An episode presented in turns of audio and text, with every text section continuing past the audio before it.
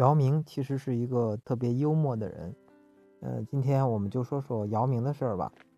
有一次呢，一个记者问姚明，说：“说真的，你真的会给孩子换尿布吗？”姚明说：“哎，要不你躺下，我给你换一个。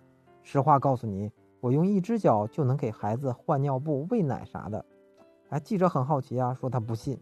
姚明说：“真的，连灯都不用开。”记者说：“不可能，你说怎么换？”姚明，姚明说。一只脚把媳妇踹醒就得了，哎，这对媳妇儿确实有点不公平啊。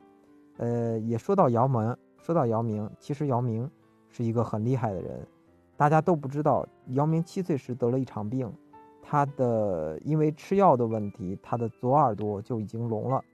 他开始还不知道，直到有一天电话响起，呃，爸爸告诉他是妈妈打来的电话，他把话筒，呃，放在耳边。就好奇地问爸爸：“为什么妈妈不说话？”从那天七岁那一天开始，他就呃左耳就基本上听不太多东西了。